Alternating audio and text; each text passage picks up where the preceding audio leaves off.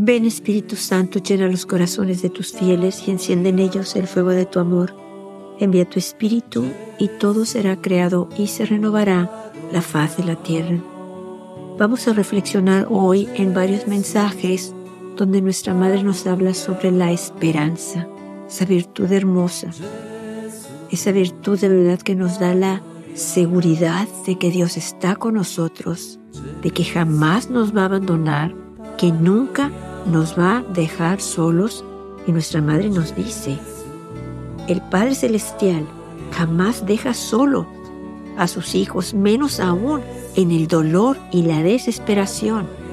Cuando lo comprendan y lo acepten, serán felices. En otro mensaje nuestra madre nos dice, hijos míos, veo vuestros pensamientos, vuestros dolores, vuestros sufrimientos y los presento a mi hijo no tengan miedo, no pierdan la esperanza, porque mi hijo siempre escucha a su madre. Y el 25 de agosto del 94 nos oren hijitos de manera especial porque Satanás es fuerte y desea destruir la esperanza en sus corazones. Los grandes santos no fueron tentados en la fe o en el amor, Teresa de Lisieux estaba en su lecho de muerte y fue igualmente tentada en la esperanza cuando el diablo le dijo, querida mía, ¿acaso crees en verdad que hay algo después de la muerte? Y el cura de Ars en varias ocasiones hizo la maleta para huir de Ars. No lo hizo porque había perdido la fe o el amor, sino porque no veía alguna esperanza. Por eso nuestra madre el 25 de agosto del 94 nos dice, oren hijitos, de manera especial porque Satanás es fuerte y desea destruir la esperanza en sus corazones. Entonces vamos a escuchar lo que nuestra madre nos dice, que no perdamos la esperanza, que confiemos en Dios, que le abramos nuestro corazón para que Él pueda trabajar en ellos, para que Él pueda poner esa fe viva, de creerle a Él, de creer en su amor, de creer que está con nosotros, de creerle al Padre Celestial que envió a su Hijo a salvarnos, a redimirnos. Y recuerden, y vamos a ver en esta cuaresma cuánto sufrió por nosotros. De verdad su pasión fue súper dolorosa, fue aterradora, fue de verdad que decimos, eso es lo que yo valgo. Lo que Él sufrió es lo que yo valgo. O sea, si Él hizo eso por mí, es que yo tengo un valor enorme ante los ojos del Padre. El Padre me ama muchísimo y envió a su Hijo a salvarme a mí. Nuestra Madre nos dice en el mensaje del 2 de marzo del 2003, Dios, Dios ama a sus criaturas, Él desea salvarlos uno por uno a través de mi venidas aquí. Entonces es, es mucho, debemos de, de entender que es mucho lo que valemos. El Padre Celestial, para Él somos preciosos y por cada uno de nosotros envió a su Hijo a sufrir esa muerte ignominiosa, esa muerte dolorosa, esa muerte que de verdad debemos de decir, gracias Dios mío por lo que hiciste por mí. De verdad Estoy importante para ti, de verdad. ¿Quieres que yo esté contigo? ¿Quieres que yo te siga? ¿Quieres que yo me salve? Pero recordemos que Dios nos dio la libertad. Él no nos puede forzar a escogerlo. Él no nos puede forzar a recibirlo en la Eucaristía. Él no nos puede forzar a vivir los mandamientos. Él no nos puede forzar a creer en estos mensajes. Pero espera que por amor a Él nosotros lo hagamos. También espera que vayamos a la Eucaristía a vivir el amor de su Hijo, esa muerte que fue por nuestro amor, esa pasión que fue por amor. Estamos viviendo el amor, recordando el amor de Jesús por nosotros en cada Eucaristía y cada santo sacrificio de la misa. Recordamos tu amor por nosotros. Vamos entonces a escuchar el mensaje de marzo del 2003, donde nuestra madre nos dice, queridos hijos, aún hoy los llamo a orar por la paz.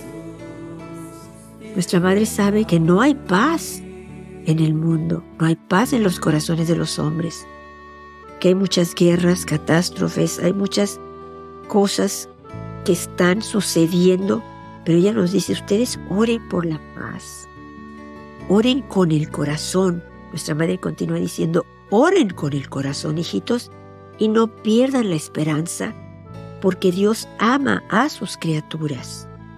Él desea salvarlos uno por uno a través de, mis venidas aquí. Los invito al camino de la santidad.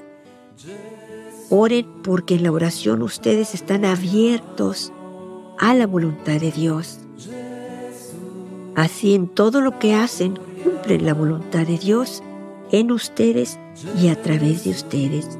Gracias por haber respondido a mi llamado. O sea que oremos porque en la oración nos vamos a abrir a la voluntad de Dios y la voluntad de Dios es salvarnos. La voluntad de Dios es que lleguemos a conocerlo. Nuestra madre nos dice, si ustedes conocieran el amor de mi Hijo, no dejarían de adorarlo. O sea, es un amor tan precioso, es un amor que Dios quiere que nosotros entendamos y conozcamos, que abramos nuestro corazón para que podamos vivir, experimentar dentro de nosotros ese amor precioso del que no nos podemos imaginar. Es un amor hermoso, es un amor inmenso. Lo que sí nos dice nuestra Madre es que Dios desea salvarnos uno por uno y está con nosotros trabajando uno a uno, viéndonos, esperando a que regresemos a Él, esperando, pidiendo nosotros lo escojamos a Él, porque lo escogemos a Él y escogemos la felicidad, escogemos la paz, escogemos la luz, escogemos la bondad, la armonía, el gozo. Pero todo depende de nosotros porque nos dio la libertad de escoger y no nos puede forzar. Nuestra madre nos dice, el 2 de enero del 2012. Ábranse al Padre, ese es el camino de la felicidad, el camino por el que deseo guiarlos. Dios Padre jamás deja solos a sus hijos, menos aún en el dolor y la desesperación. Cuando lo comprendan y lo acepten, serán felices.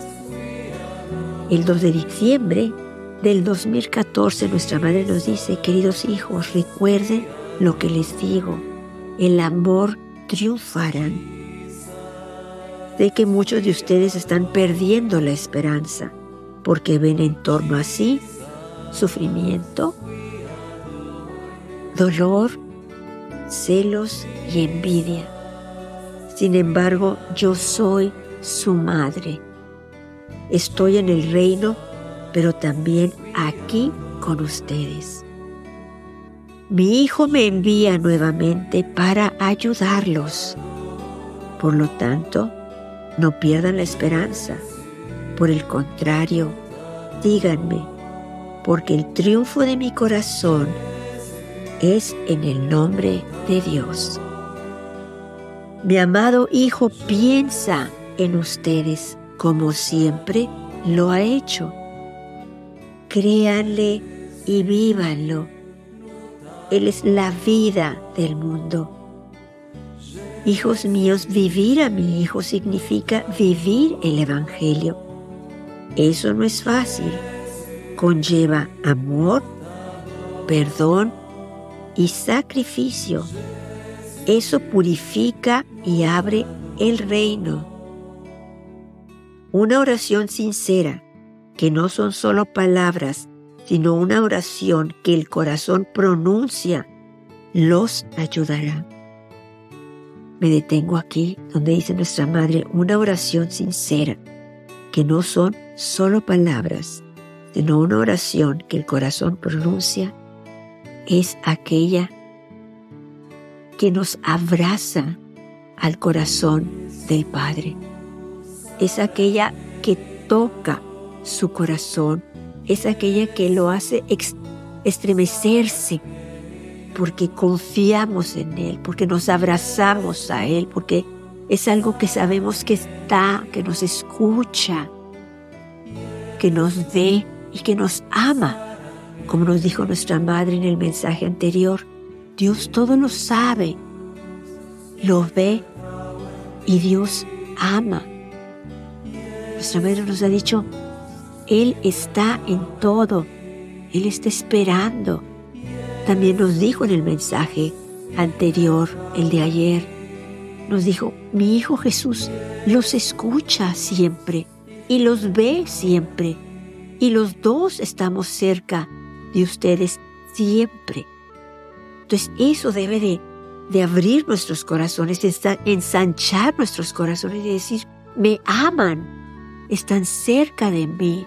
Eso debe de, producir en nosotros un amor inmenso, una gratitud enorme. De verdad, ir a los pies de Jesús, rendirnos, abrazarnos, pedirle perdón y decirle que queremos amarlo, queremos seguirlo, queremos vivir el Evangelio, como nos dice nuestra madre. Una oración sincera, una, una oración de verdad que brota desde lo profundo del corazón, que toca, que estremece el corazón del Padre por la confianza tan enorme qué le tenemos, porque sabemos que nos ama, sabemos que Él es fiel, sabemos que Él siempre piensa en nosotros, está con nosotros y que jamás nos va a dejar solos, que no perdamos la esperanza.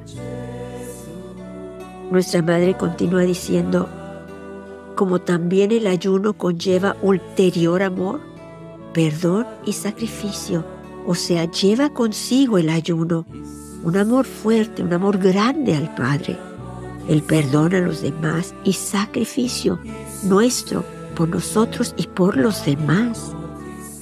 Por lo tanto, no pierdan la esperanza, sino síganme.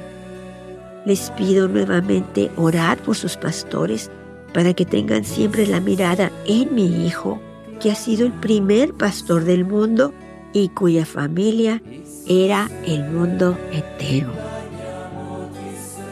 Les doy las gracias.